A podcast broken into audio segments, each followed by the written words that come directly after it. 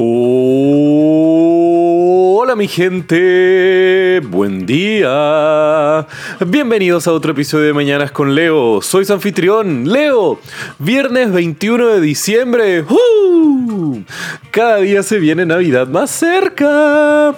Y posiblemente este lunes 24 y martes 25 van a ser feriados aquí. Pero aún así les digo, van a haber episodios de Mañanas con Leo. Porque aun cuando las mañanas se puedan atrasar un poco, espero que nunca estas se detengan. y eso es porque también ya son parte de mi rutina el grabar estos episodios y espero que también escucharlos sea parte de la rutina de ustedes, mi gente. Y si aún no lo es, los invito a que en estas fiestas se den el regalo de escuchar más podcasts, porque es una gran herramienta para aprender, entretenerse en esos tiempos muertos mientras, no sé, se hacen el desayuno en las mañanas, van camino al trabajo, están caminando o simplemente tienen como un periodo muerto en la vida en la cual simplemente quieren estar aprendiendo o aprovechando su tiempo de algo mejor que simplemente estar mirando el vacío existencial que nos está carcomiendo a cada uno de nosotros todos los días. Pero esas son eh, distintas variabilidades y hay una diferencia de contenido y de calidad en lo que otros podcasts pueden estar haciendo. Es una herramienta de conocimiento tan valiosa para aprender de casi todo lo que hay en este hermoso mundo y al mismo tiempo tener una visión mucho más amplia de lo que es la complejidad de nuestra vida. Y hablando de complejidad en nuestra vida, hoy les quiero contar la historia de una loable mujer en ciencia que descubrió por primera vez la diferencia cromosómica que generan las separaciones entre los dos géneros sexuales de nuestra especie.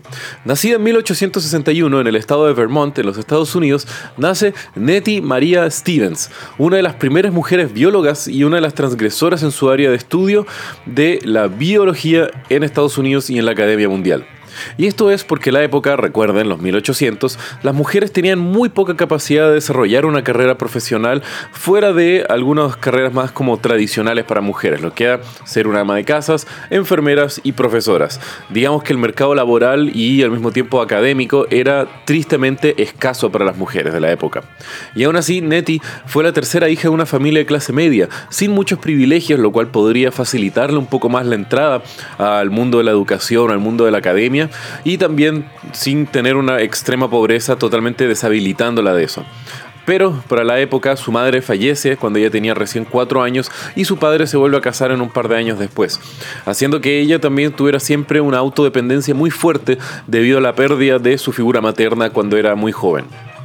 Al mismo tiempo, Nettie siempre se destacó durante su pasada por el colegio. Adelantó dos años de sus estudios, saliendo más temprano, y al mismo tiempo ella, como su hermana Emma, fueron dos de las tres primeras mujeres en graduarse de la escuela a la cual ella salió, la conocida Westfield Normal School, la cual hoy es conocida como la Westfield State College. Y fue durante estos años que el desarrollo intelectual de Nettie ella fue descubriendo lo que se transformaría después en la pasión de su vida, la biología. Pero, aun cuando sus sueños eran los estudios académicos y dedicarse a la academia, lamentablemente en la época, y creo que aún pasa hoy, la academia no paga un buen sueldo y menos aún a una mujer, dificultando la capacidad de Stevens de poder sostenerse a sí misma solamente con sus estudios académicos. Y es debido a eso que Nettie comienza a buscar empleo y solamente encuentra trabajo como profesora. Como dije, el mercado laboral en la época para las mujeres era tristemente desfavorable. Y el tema es que ella, determinada, decide seguir con esta carrera de profesora y comienza a ahorrar sus sueldos para poder financiar el estudio de ella misma. Y fue así como con esta meta y con este norte y una dedicación inigualable, Nettie Stevens estuvo 16 años ahorrando de su trabajo, 16 años trabajando como profesora y teniendo cada dólar que pudo ahorrar, llevándolo hacia un fondo comunitario para poder ella eventualmente financiar sus estudios. Y es así como en 1896, con 35 años de edad y una carrera de profesora, Nettie Stevens comienza a estudiar biología totalmente financiada por sí misma. Eso ella comienza a estudiar en la recién formada Universidad de Stanford, la cual el día de hoy es una de las universidades mejor ranqueadas y posiblemente una de las más importantes centros de estudio del planeta Tierra. El tema es que después de terminar su título en biología y su magíster, en el año 1900, Nettie se muda a la ciudad de Filadelfia para comenzar su doctorado en la Bryn Mawr College, donde en la época se encontraban dos de los biólogos más reconocidos en las áreas de estudio que eh, Nettie Stevens estaba especializando.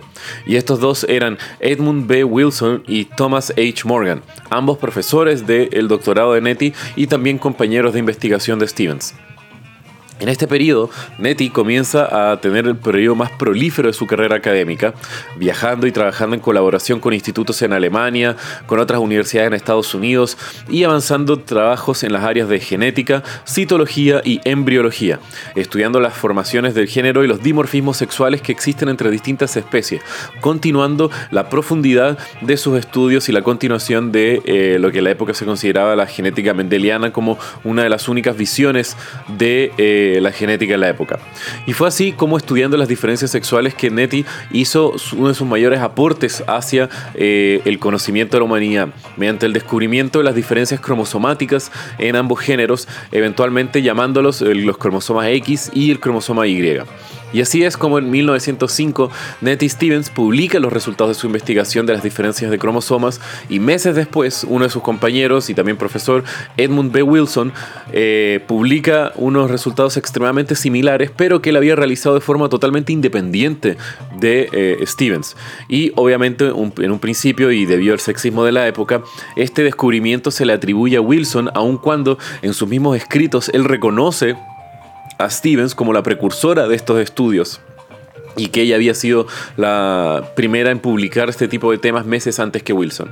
Y esto también eh, se fue un poco eh, encarecido por la discriminación que existía debido a que Stevens era un asistente de laboratorio Wilson y también se consideraba esa jerarquía dentro de la academia como algo más fuerte para también generar la discriminación en contra de Nettie Stevens.